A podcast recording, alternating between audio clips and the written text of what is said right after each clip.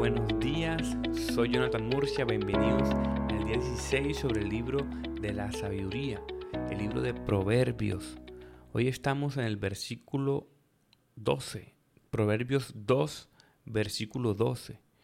Y estamos hablando de que la palabra de Dios, que es la sabiduría divina, dice en la versión NTV, la sabiduría te librará del camino de los malvados, de los que profieren palabras perversas.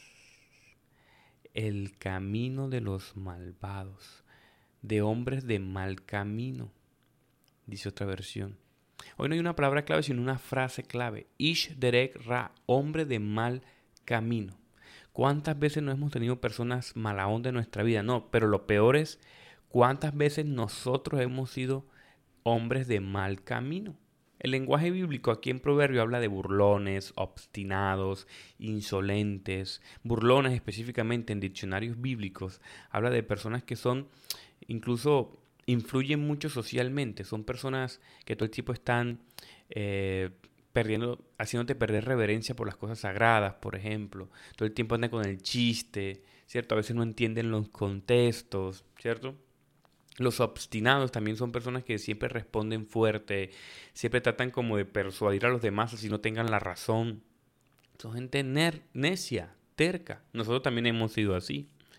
Los insolentes también los describe la Biblia como personas que, por ejemplo, hoy, Timothy quiere hacer un comentario interesante sobre personas insolentes a día de hoy. Dice, vivimos en una era postmoderna que fomenta la deconstrucción en una era de Internet que fomenta la burla, la insolencia y hace el discurso razonado sea difícil.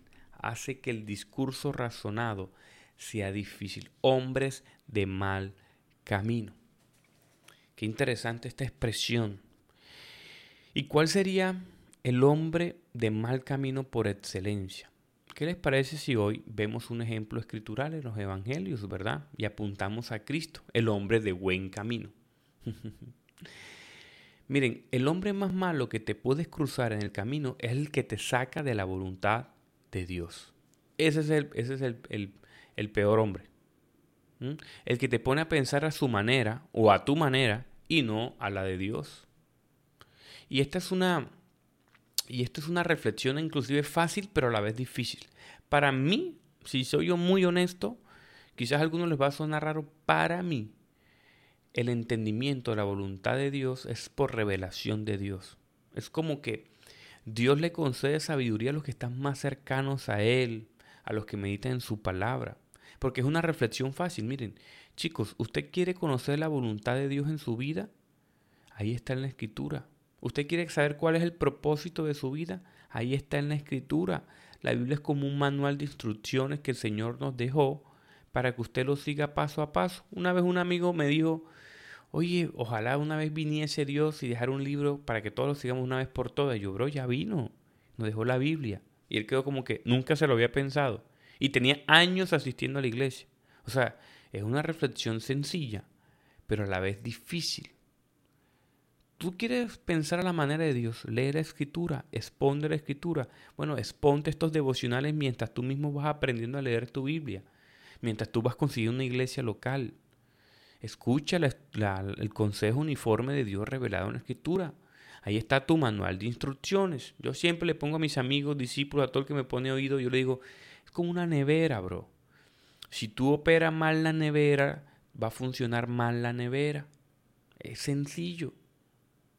Les voy a dar un ejemplo bíblico que sé que muchos también para muchos es intrigante. Yo no sé si ustedes se acuerdan de ese pasaje donde eh, Jesús le dice a Pedro, apártate de mí, Satanás. Hmm. Vamos a leerlo, Mateo 16, 20. Jesús le dio órdenes a sus discípulos para que no dijeran a nadie que él era el ungido. A partir de ese momento Jesús empezó a enseñar a sus discípulos que él tenía que ir a Jerusalén, que sufrir mucho por parte de los ancianos, los principales sacerdotes y los escribas, y que le darían muerte y que resucitaría el tercer día. Dice, Pedro le agarró y se puso a advertirle, o sea, lo agarró no quiera Dios que te pase nada de eso, le dijo Pedro. Eso no tiene que suceder nunca. Jesús se volvió a Pedro y le dijo, quítate de medio y ponte detrás de mí, Satanás. Estás poniendo obstáculos en el camino. Tu manera de pensar no es la de Dios. sino la de los hombres. Qué interesante, ¿verdad? Aquí hay dos afirmaciones interesantes. Una, el Señor profetiza. Dos, Pedro está en contra de la voluntad de Dios. Esa es la persona más malvada que tú te puedes encontrar en tu vida. Te lo, mira, te lo prometo. Es lo peor que tú puedes hacer. Y ten cuidado porque tú también puedes ser hombre de mal camino para otros. Entonces, conocer tu voluntad en, la sabiduría divina demanda que tú te relaciones con Dios y su palabra. Eso te sirve a ti, te blinda a ti de los hombres malvados y de malos caminos y libra a los demás. Y te libra a ti de ser un hombre de mal camino para los demás. De ser necio, burlón, insolente, soberbio. Hmm, qué interesante, ¿verdad? Ahora, volvamos al meollo del asunto. ¿Por qué Jesús le dijo a, a Pedro que era Satanás? Bueno, muchos comentaristas bíblicos dicen que realmente lo que quería decir ahí es que Jesús eh, recordaba los caminos del enemigo, o sea, los caminos de Satanás. Porque ustedes revisan esa, esa conversación que tiene Jesús con Satanás, uno, es como si Satanás le dijera, dales pan, dales cosas materiales, le dijo Satanás, ¿verdad? Luego digo, y te seguirán, dales sensaciones, le dijo el tentador. Dales maravillas y te seguirán. ¿Verdad? Rebaja tu nivel y te seguirán. Vamos a desmenuzar esto muy bien. O sea, Jesús usa esta expresión de Satanás. ¿Por qué? Porque son casi las mismas palabras del hombre de mal camino, o sea, del enemigo que él está usando. Es como si Jesús hubiese recordado esas palabras de Satanás, por eso le hizo esa expresión. Y así funciona Satanás en el mundo de hoy. ¿Qué le dicen? ¿Qué dicen los falsos maestros, por ejemplo, hoy? ¿Qué dicen las personas que a veces inclusive con buenas intenciones te quieren ayudar? Dales cosas materiales. La crianza, no, dale a tus hijos cosas materiales y listo. Eso, se tranquiliza. Dale las mejores marcas, compre la mejor ropa, dale lo mejor, lo material. Los falsos maestros lo que quieren es simplemente que tú obtengas beneficios materiales. Oran, profetizan, organizan servicios en las iglesias simplemente para, para profetizar y declarar y decretar cosas materiales para tu vida. Eso es muy parecido a lo que le, lo que le ofreció Satanás a Jesús. Dale sensaciones. O muchas iglesias también ofrecen eso, ¿verdad? Sensaciones para que te salven, arman super ultra grupos musicales que te muevan, el, que, que te exciten, que te lleven, mejor dicho, al clima de la sensación divina. Mm. La misma mentira que le dijo Satanás a Jesús. Tales maravillas. No, hay que profetizar, hay que hacer super milagros, hay que hacer super cosas para que te sigan. Mm, rebaja tu nivel.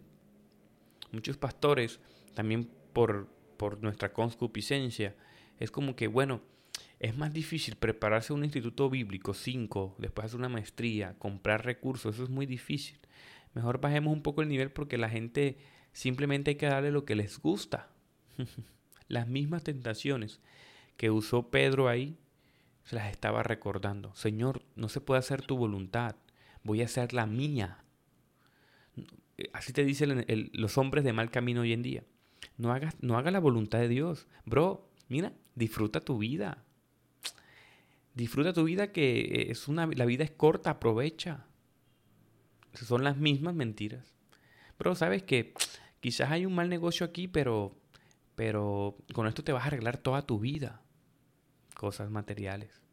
Pero mira, disfruta este momento, vamos a esta fiesta, vamos a pasarla bien, después nos preocupado. Las mismas mentiras de Satanás. Si ven cómo está reflejado el hombre del mal camino, dice el Señor que la sabiduría nos librará de hombres del mal camino, de esa actitud del enemigo. Hmm. Qué interesante para reflexionar hoy, ¿verdad?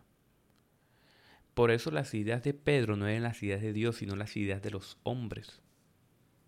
A veces, a veces nosotros mismos, cuando no seguimos bien a Cristo, cuando nosotros no interactuamos con el Señor, cuando tenemos una relación con Él, seguimos nuestro propio camino. Nosotros mismos podemos ser hombres de mal camino. Para meditar hoy, mis queridos hermanos, vamos a orar y poner esta devocional en el nombre del Señor. Ora conmigo, intercede conmigo y oremos por nuestro corazón primeramente y por el corazón de aquellos que van por mal camino. Gracias Dios por esta devocional, gracias por tu palabra, Señor. Cómo se conectan los proverbios, Padre amado Jesús, con, todo con toda la escritura, Señor, con todo el consejo uniforme de tu palabra. Nos maravillamos, Señor, cómo podemos de la escritura sacar tanto provecho. Un tesoro, Señor, nos has dado. Ayúdanos a valorarlo más, a entender que son Señor, instrucciones para crianza, Señor, para buenos caminos, Señor. Tu palabra dice que la sabiduría nos bendice, nos cuida, nos da discernimiento, nos ayuda a caminar por el buen camino, Señor, que es tu voluntad. Ayúdanos, todo el que escuche este devocional, Señor, la familia que cada uno de ellos representa, Señor, ayuda a liderar, Señor. Ayuda a ser hombres de buen camino como tú lo fuiste, Señor entendiendo tu voluntad, Padre amado Jesús, hablando de una eternidad, no de cosas materiales, ni de sensaciones, ni de maravillas, Señor, ni de menospreciarnos, sino caminar en tu gloriosa, buena, agradable y perfecta voluntad. Amén y amén. Hermanos, para que mediten el día de hoy, cómo y cuándo has sido hombre de mal camino, que has aprendido de ello. También quiero hacer un anuncio que voy a estar haciendo en los siguientes devocionales. La próxima semana, el día miércoles, 25 voy a hacer en mi canal de YouTube un, un taller de aproximadamente 3 horas sobre hermenéutica para que ustedes también aprendan a leer la Biblia en su contexto. Mi canal de YouTube, Jonathan Murcia, pueden ir, suscribirse y nos vemos ese día. Preparen lápiz, cuadernos para que puedan anotar herramientas que necesitamos gratis, pagas, habrá de todo. Así que bendiciones, nos vemos pronto, por, nos seguimos escuchando. Chao, chao.